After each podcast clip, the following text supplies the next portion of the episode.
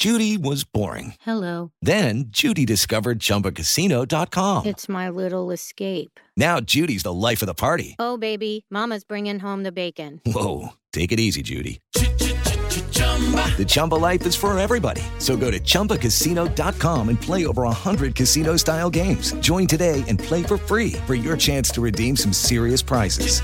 chumba ChumbaCasino.com. No purchase necessary. Void where prohibited by law. 18 plus terms and conditions apply. See website for details. Agora na Jovem Pan, Sociedade Digital. Sociedade Digital. Com Carlos Aros e André Miceli. Sociedade Digital no ar, a ponte aérea mais tecnológica do rádio, da TV e da internet. Você está nos acompanhando pela rede Jovem Pan News de rádio, pelo canal Jovem Pan News na sua TV por assinatura ou pelo Panflix, ou ainda no canal Jovem Pan News no YouTube. A próxima meia hora vamos discutir o impacto da tecnologia no nosso cotidiano. E no programa de hoje a gente vai falar sobre inovação, à luz de, do papel das empresas nesse processo. Como cada uma delas fomenta ambientes inovadores e o que isso se é, materializa, e como isso se materializa nas nossas vidas. Que impacto tem a inovação fomentada dentro das organizações na nossa vida? Isso se converte em produto, em uma melhor qualidade de atendimento? O que, que acontece? E por que, que é importante avaliar tudo isso? Nesta semana, um estudo da MIT Technology Review monitorou algumas empresas e chegou à conclusão de que algumas delas merecem o selo de empresas inovadoras, são espaços inovadores. E é justamente sobre isso que a gente vai discutir no programa de hoje. Como sempre, comigo nesta ponte aérea, meu parceiro André Miceli. Tudo bem, meu velho? Tudo bem, meu amigo. Cada vez mais normais as nossas pontes aéreas locais. Aí eu falei comigo nessa ponte aérea, mas não é mais, né? São aqui é dois passos de distância. é verdade. esse, esse prêmio que a, a, o MIT entregou aqui no Brasil é a primeira edição.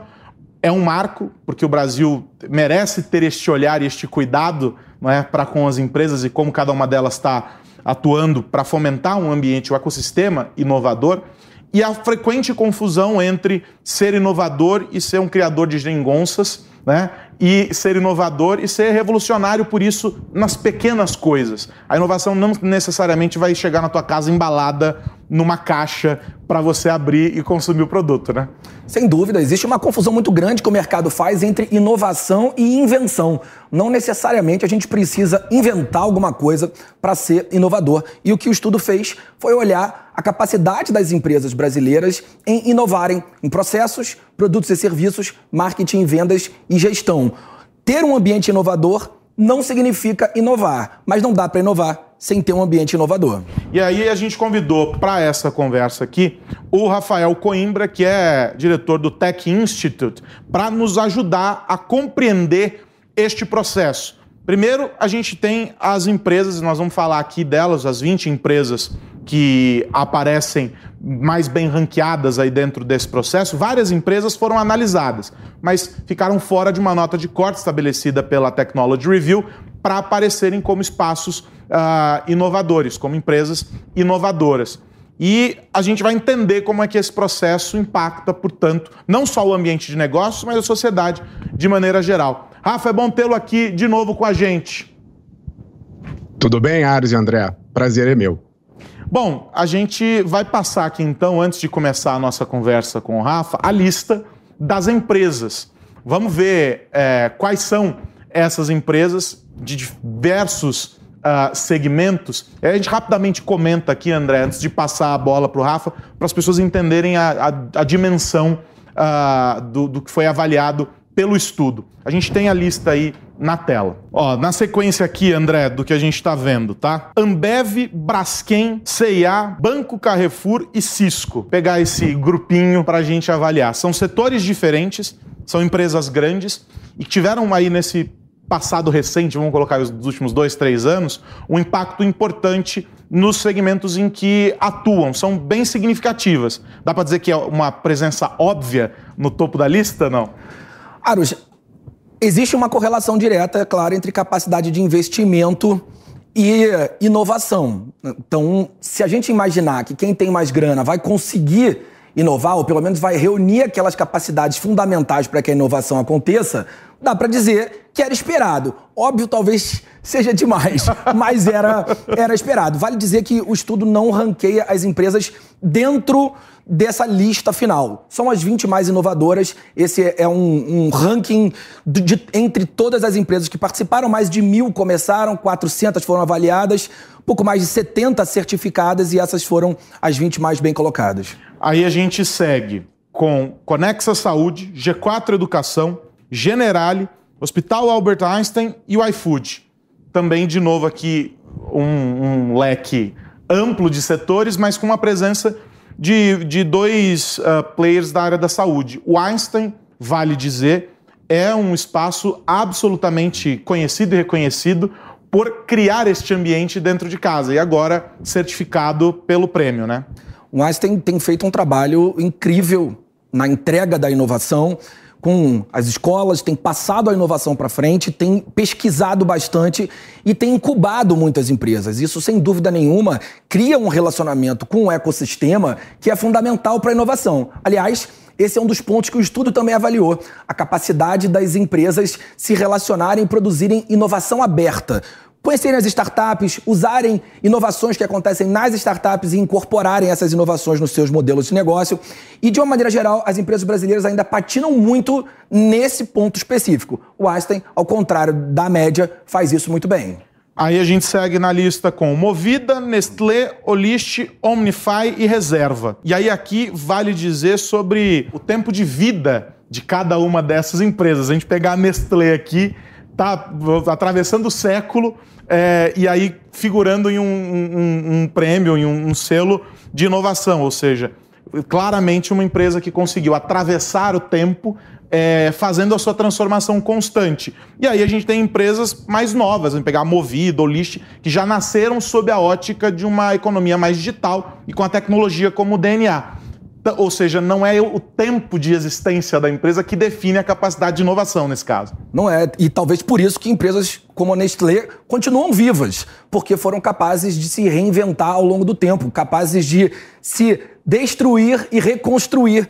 Ah, são empresas que renovaram completamente e provavelmente se a gente olhar a composição do faturamento dela hoje, ela não tem absolutamente nada a ver com o que era no início da sua jornada. E aí a gente fecha com o SAS, a Siemens, Tecban, Vibra Energia e o Imob. Também um leque curioso como o anterior, em que você tem um mix aí bem interessante. Aí vale o registro aqui nesse caso do SAS, é, que é uma empresa que dentro de casa faz o exercício de fomentar a inovação, mas é uma empresa que viabiliza a inovação dentro de outras organizações, ou seja, o SAS no fim do dia tem um papel super estratégico para outras empresas, justamente pelo papel central que ocupa nessa ideia de um negócio cada vez mais orientado a dados, né?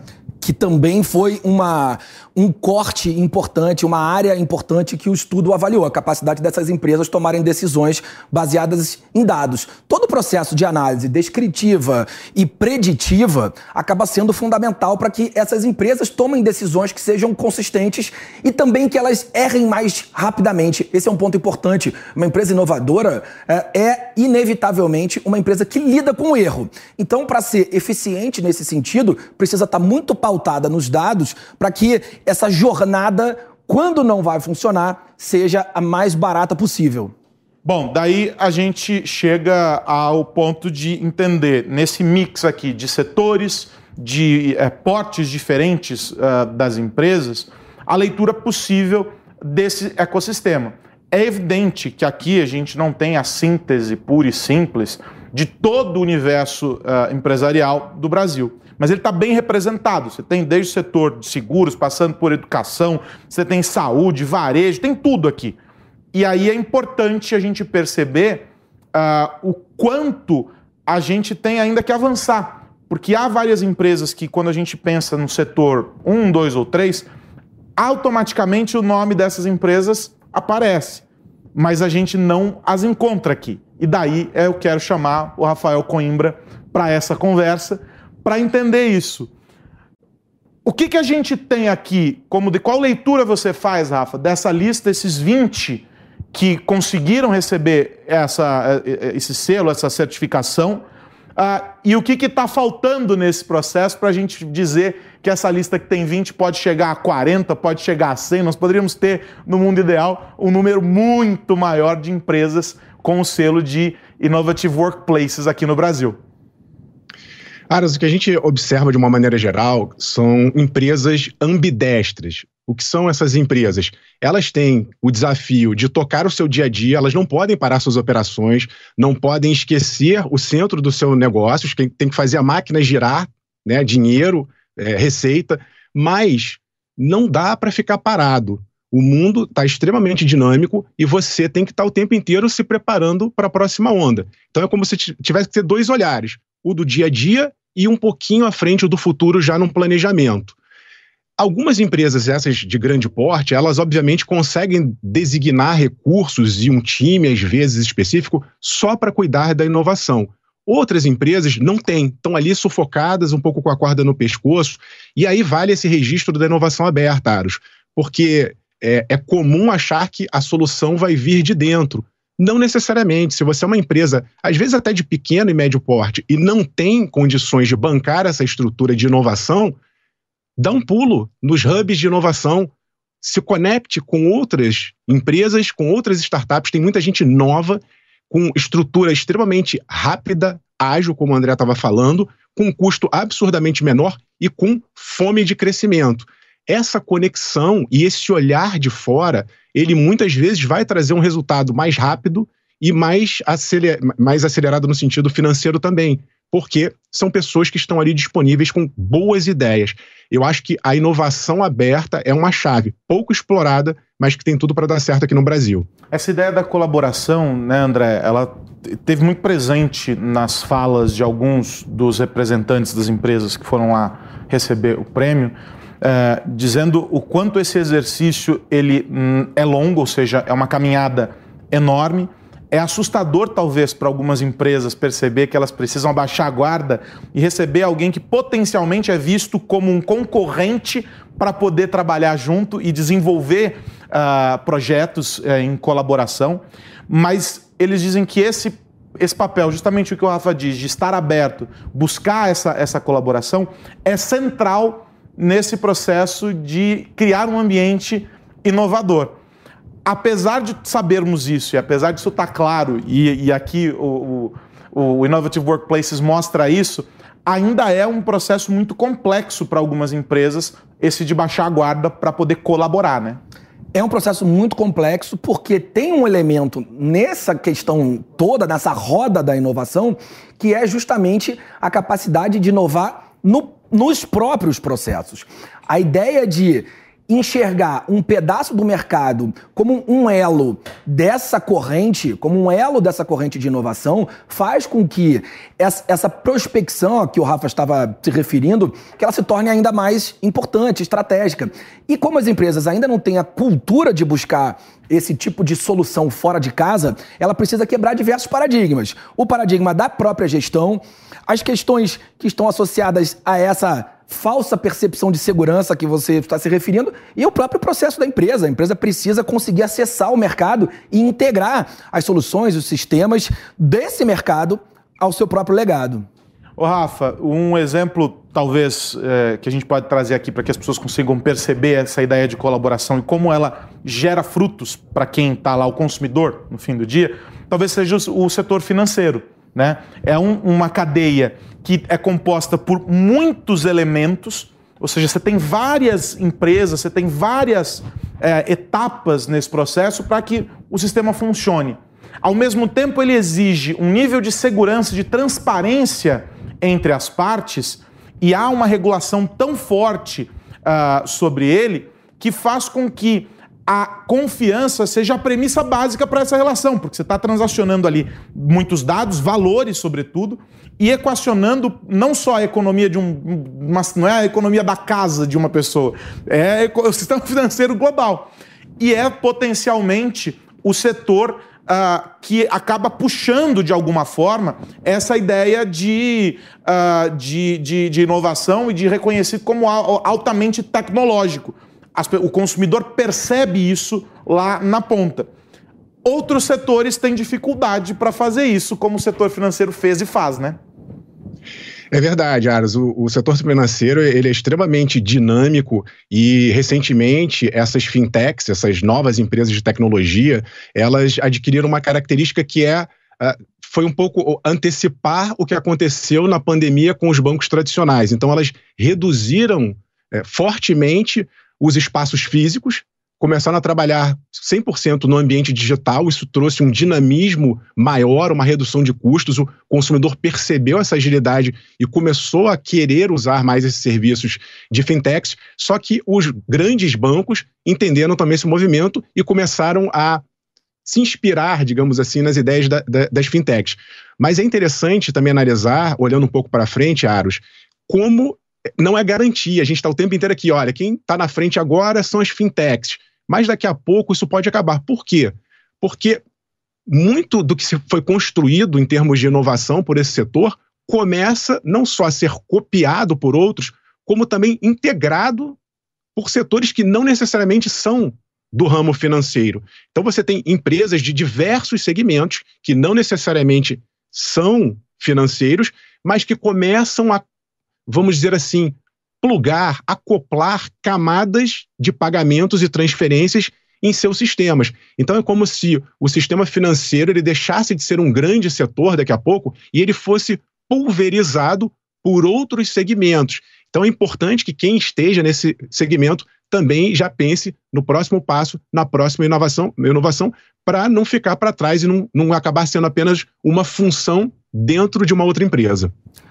Tem um elemento importante que acho que a gente pode explorar nessa questão é, da inovação, que é a inovação que gera lucro melhorando a própria operação. O, o Rafa e o Aros trouxeram exemplos de como a empresa gera valor para o cliente com novos modelos de negócio, novas propostas e novas ofertas. Mas se a gente olhar para dentro de casa, a automação dos processos, ela uma inovação nesse sentido, sem dúvida nenhuma, acaba se revertendo em lucro, em mais margem. E aí eu quero perguntar para o Rafa como ele tem visto isso. Rafa, como as empresas brasileiras estão é, se comportando no que diz respeito a ganho de eficiência operacional, a inovação nos seus processos internos. André, tem uma disparidade. A gente vê que essas empresas que foram escolhidas as mais inovadoras, elas realmente colocam no processo inteiro da empresa por exemplo, metodologias ágeis ou automatizar uma grande parte desses processos para ganhar economia, como você falou. E isso é importante, porque a gente sempre, geralmente, pensa inovação como algo radical. Vou criar o super produto disruptivo do mercado. E se você tem uma empresa, sobretudo uma grande, e você às vezes consegue economizar 1% de energia, ou você consegue fazer o processo ficar 10% mais rápido, isso num ambiente extremamente competitivo é muito importante. Então, esse tipo de inovação de, de ganho de pequeníssima escala, multiplicado por vários pontos da empresa, é extremamente interessante e é preciso uh, olhar para dentro. Mas, reforço, André, é, é, importante que essa gestão, esses processos,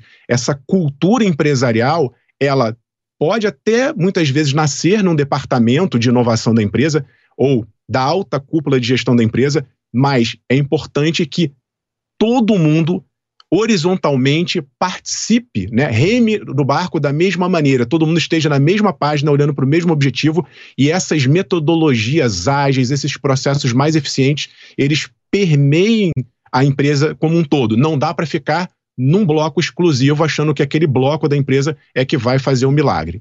Agora, tem um ponto nessa, nessa história que é o papel da liderança. Né? A gente discute muito a figura do líder e, e ela vem ganhando nomenclaturas e, e, e, adereços diferentes ao longo uh, do, do tempo, uh, mas essa é uma figura central. Quando a gente fala sobre a, trans, transformação digital, no mais básico do básico da ideia, né, do, do conceito, a gente diz que é algo que começa de cima para baixo e que a gente começa a implementar isso e incutir essa ideia a partir das lideranças que vão abraçando a causa e vão mobilizando uh, as equipes. Mas o papel das lideranças, e aí, eh, se a gente for buscar lá os, os, relatórios que a McKinsey publicou agora no ano passado, e olhando para o papel de alguns líderes diante da Covid, quais eram as principais ações que eles uh, deviam observar para que se mantivessem relevantes dentro desse processo. A Accenture fez também uh, alguns estudos com, com clientes nesse sentido, observando que o papel do líder mudou.